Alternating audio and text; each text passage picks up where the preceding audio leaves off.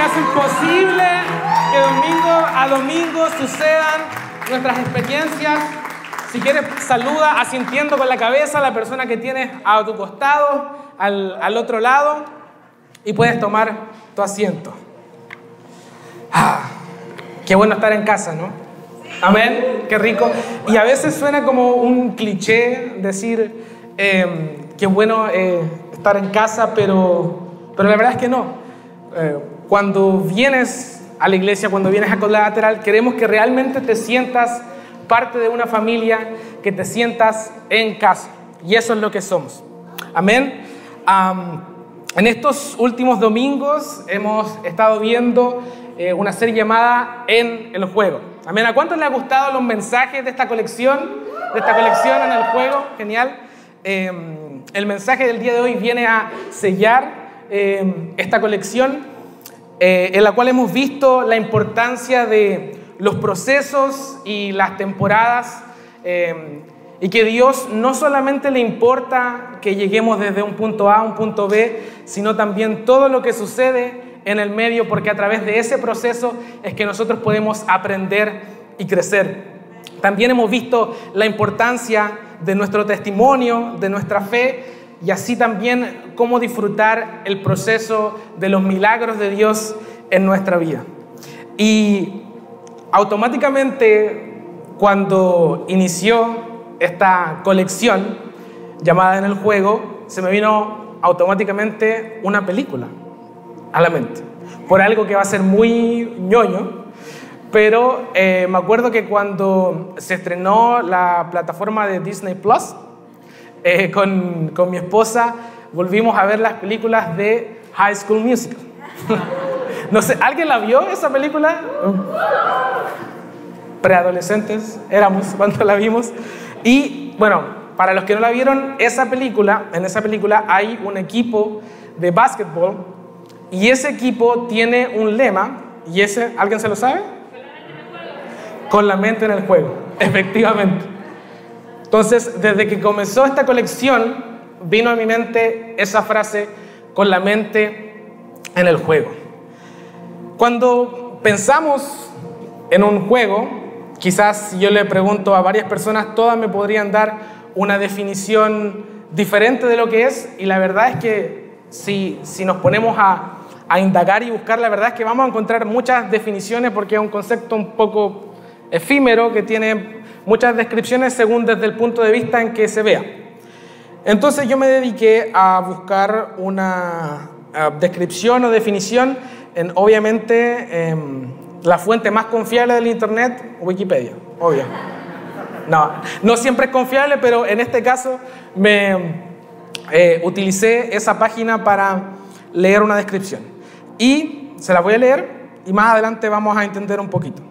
Dice, un juego es la actividad que realiza uno o más jugadores empleando su imaginación o herramientas para crear una situación con un número determinado de reglas donde puede o no haber ganadores y perdedores. ¿Okay? Esa es una de las tantas descripciones que existe sobre el concepto de el juego.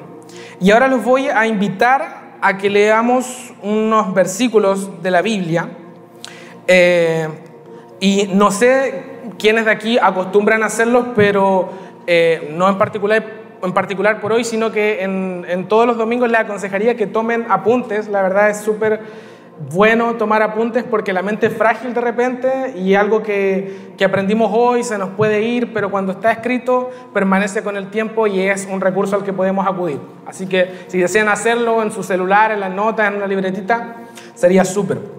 Y vamos a, leer este, estos versículos que están en el libro de Lucas, capítulo 15, versículos del 1 al 7. Lucas, capítulo 15, versículos del 1 al 7. Y dice, los cobradores de impuestos y otros pecadores de mala fama a menudo venían a escuchar las enseñanzas de Jesús. Por eso, los fariseos y los maestros de la ley religiosa se quejaban de que Jesús se juntaba con semejantes pecadores y hasta comía con ellos. Entonces Jesús les contó la siguiente historia. Si un hombre tiene cien ovejas y una de ellas se pierde, ¿qué hará?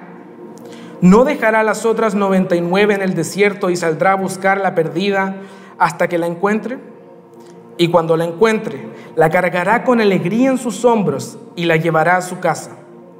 Cuando llegue, llamará a sus amigos y vecinos y les dirá, alégrense conmigo porque encontré mi oveja perdida. De la misma manera, hay más alegría en el cielo por un pecador perdido que se arrepiente y regresa a Dios que por 99 justos que no se extraviaron. Amén.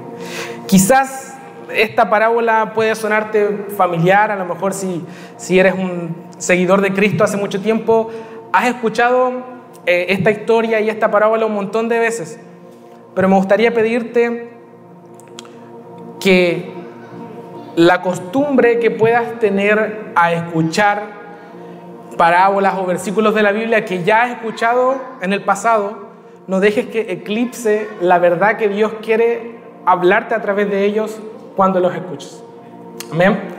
Entonces, volvemos a la primera parte de la descripción de juego. Dice, un juego es la actividad que realiza uno o más jugadores. En la primera parte del versículo que leímos recién, habla sobre que Jesús se reunía con gente que, era, que tenía mala fama, digamos, cobradores de impuestos y otros pecadores, dice, y los fariseos, dentro de su obsesión, podríamos decir, se veían cegados de la realidad de por qué Jesús hacía esto. Y la verdad es que eso se debe a que la gracia, la misericordia y el amor del Señor siempre fueron, son y serán para todos. Por eso que el punto número uno esta tarde es el juego es para todos. Un versículo, como les decía, quizás clásico. En Juan 3:16 dice, pues amó Dios tanto al mundo que dio a su único Hijo para que todo el que crea en Él no se pierda, sino que tenga vida eterna. No dice para que algunos, no dice para los que a mí me parezca que se lo merecen, dice para todos. El juego es para todos. Y así como el juego es para todos, también hay funciones, lugares, posiciones me imagínense un deporte, quizá el, deporte más cercano a nuestra cultura es el fútbol, pero quizás a otros les gusta el básquetbol, el voleibol, el, lo que sea, etc. Pero en cada uno de esos juegos que se juegan en equipo, hay distintas personas y cada una de esas personas cumple un rol, ¿verdad? Y hay un ah, versículo que está en Primera de Corintios, capítulo 12, versículos del 21 al 26, que ilustra de, manera muy ah, bonita el cómo es, el cuál es la importancia de que todas estas partes cumplan su función para lograr un cometido. Primera de Corintios, capítulo 12, eh, versículos del 21 al 26 dice, el ojo nunca puede decirle a la mano, no te necesito. La cabeza tampoco puede decirle al pie, no te necesito. De hecho, algunas partes del cuerpo que parecieran ser las más débiles y menos importantes, en realidad son las más necesarias. Y las partes que consideramos menos honorables son las que vestimos con más esmero. Así que protegemos con mucho cuidado esas partes que no deberían verse, mientras que las partes más honorables no precisan esa atención especial. Por eso Dios ha formado el cuerpo de tal manera que se les dé más honor y cuidado a esas partes que tienen menos dignidad.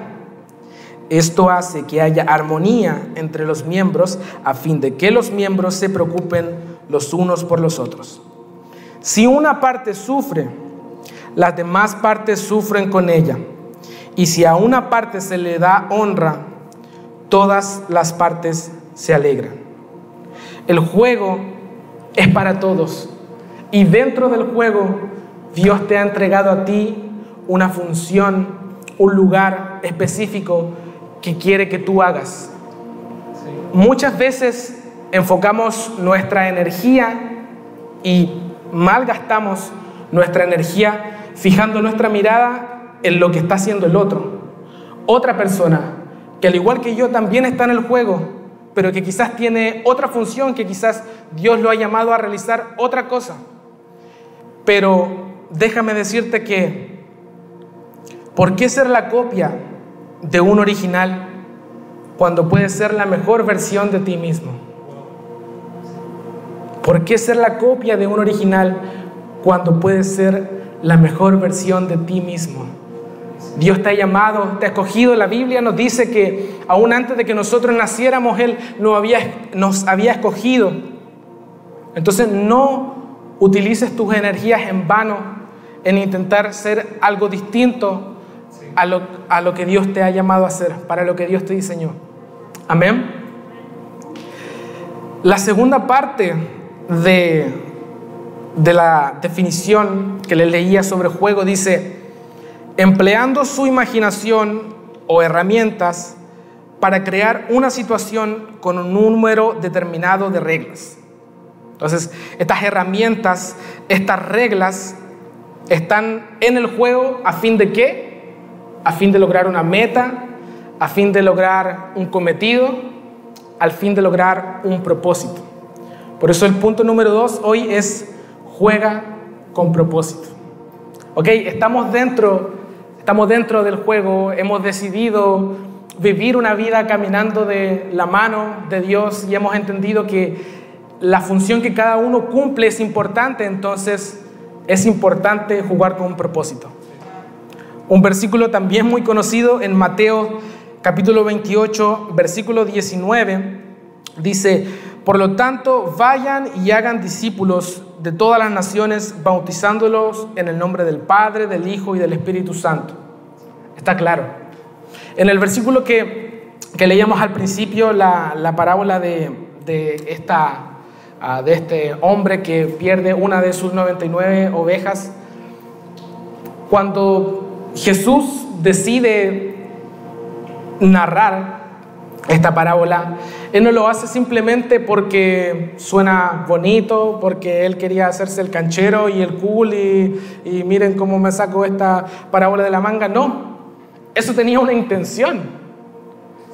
Y él, lo que pretendía a través de eso era que todas las personas que lo estaban criticando por juntarse con esas personas de mala fama, con esas personas que se describen como pecadores, que según los fariseos eran indignos de compartir la mesa o siquiera estar cerca de Dios, Jesús narra esta parábola con el fin de que ellos puedan entender que la gracia y la misericordia de Dios son para todos. Él lo hace con un propósito, con un fin específico. Entonces, de la misma manera, cuando nosotros hemos decidido caminar con Jesús y estamos en el juego, hemos de jugar con un propósito, entendiendo cuál es nuestra función. Y una frase que me gusta mucho es, cuando adquirimos conocimiento, nos hacemos responsables. Una vez que Dios te ha hablado. Puede ser de manera particular o puede ser de una manera abierta, digamos, como a través de este versículo que leíamos de, Mateo, conocido como la Gran Comisión. Cuando tú tomas conocimiento de lo que el Señor te ha hablado y tú eres consciente y lo has escuchado, tú te haces responsable. Entonces, ¿qué estás haciendo tú con lo que el Señor te ha entregado? ¿En qué parte del juego estás, a lo mejor estás en el juego, conoces tu función y cuál es tu propósito, pero a lo mejor estás parado en una esquina sin hacer nada, viendo cómo los demás hacen las cosas. No, cuando tomamos conocimiento nos hacemos responsables. Entonces, ¿qué estás haciendo tú con lo que Dios te ha entregado a ti?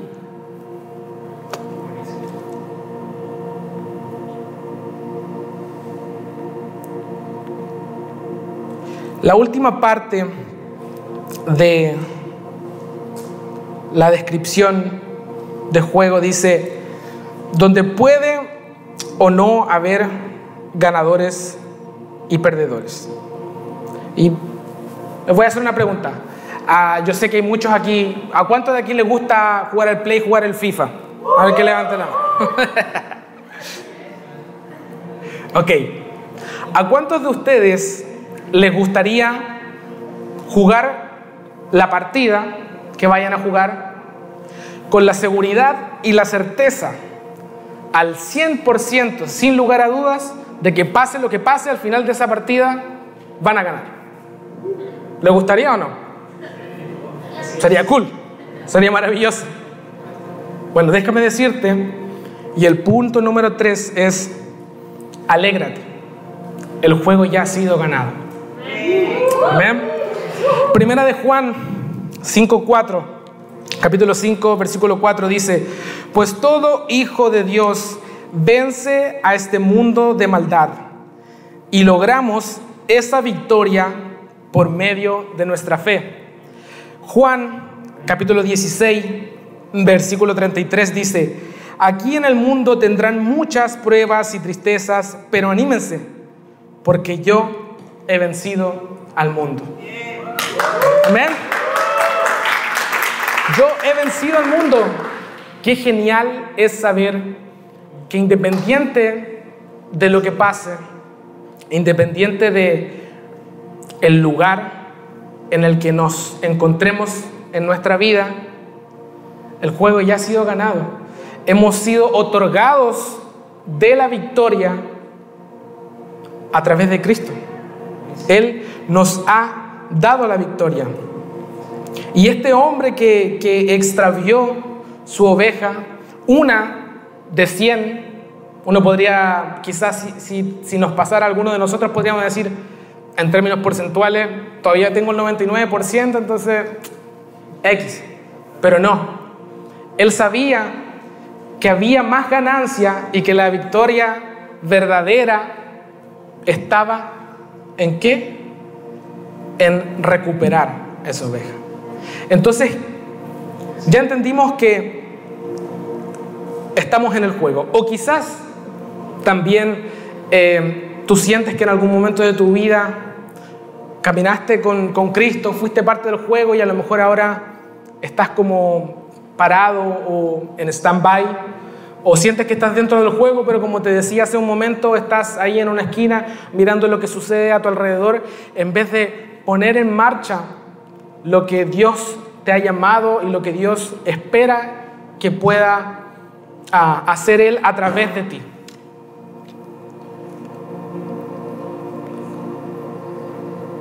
Entonces, yo quiero preguntarte esta tarde, ¿de qué lado del juego quieres estar? Es sencillo, es fácil. Decidir estar con Dios, decidir estar en el juego, entendiendo el propósito para el cual estamos en él, ya nos asegura la victoria. Por lo tanto, si tú has decidido en algún momento ser parte de esto, ya puedes considerarte un ganador. Entonces, ¿de qué lado del juego quieres estar? Leíamos en el versículo de Mateo 28, donde Dios nos llama a que dice, vayan a las naciones y hagan discípulos. En palabras simples, vayan y cuéntenles a todo el mundo que hay un Dios de gracia, de amor, de misericordia infinita, que por el simple hecho de creer en Él ya te hace un ganador. Entonces, ¿de qué lado del juego quieres estar? Nuestra iglesia, no, y no solo hablo de, de esta como iglesia local, sino la iglesia de Cristo en general, nosotros como cristianos vamos a crecer y vamos a ser mejores en el juego en la medida en que estando en Él entendamos nuestro propósito, disfrutemos de la alegría que significa saber que ya somos ganadores y vivamos una vida con la mente en el juego. Amén. Para terminar, me gustaría ah, cerrar todo esto con una pequeña comparación. ¿Alguien sabe cuál es la diferencia entre trayectoria y desplazamiento? ¿Alguna vez los que quizás son más ñoños como yo se acordarán de las clases de, de física probablemente y matemática? Bueno, les cuento que el desplazamiento considera un punto A y un punto B y tan solo se preocupa de la línea recta que existe entre ese punto A y ese punto B.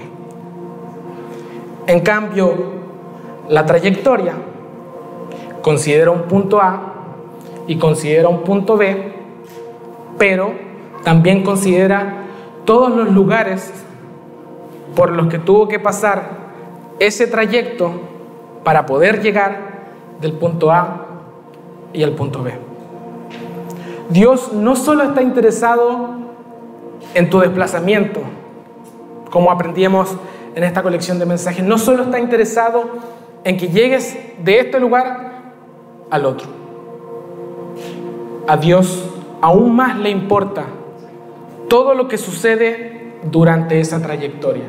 Tus saltos, tus bajos, los valles, todo eso es importante para Dios.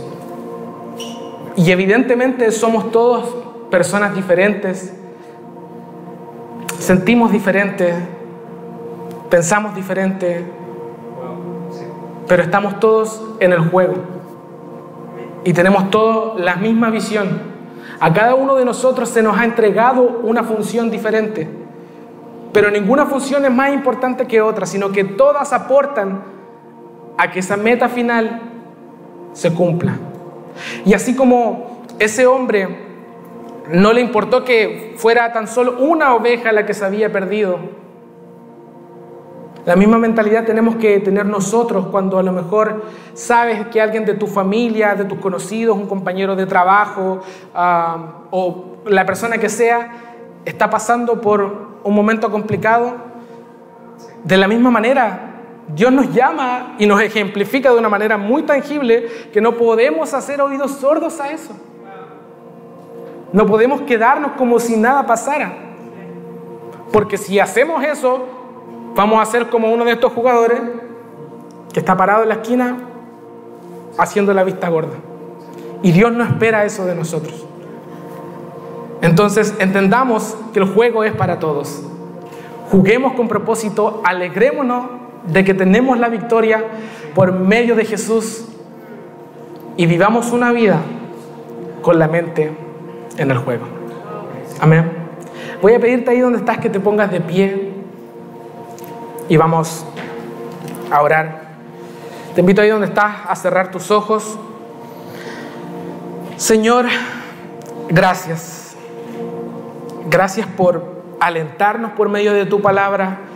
Gracias por hacernos sentir parte. Gracias porque sabemos y tenemos la certeza de que no importando el lugar en el que estemos, somos importantes para lo que tú quieres hacer en esta iglesia, en la iglesia global, en nuestra comunidad, con nuestra familia, con nuestros amigos. Somos importantes y somos valiosos porque te tenemos a ti. Así que Señor, te pedimos que tú seas bendiciendo la vida de las personas que a lo mejor se sienten se sienten débiles, se sienten quizás un poco desmotivadas para ser parte del juego. Te pedimos que tú seas revelándole y seas dándole la fuerza que es necesaria para enfrentar las dificultades de cada día, Señor. Somos parte del juego, somos parte de tu pueblo. Y estamos aquí, Señor, porque queremos, porque queremos vivir una vida con la mente en el juego. Amén. Ahí donde estás, te voy a invitar a que si sientes, puedas levantar tus manos y vamos a cantar al Señor.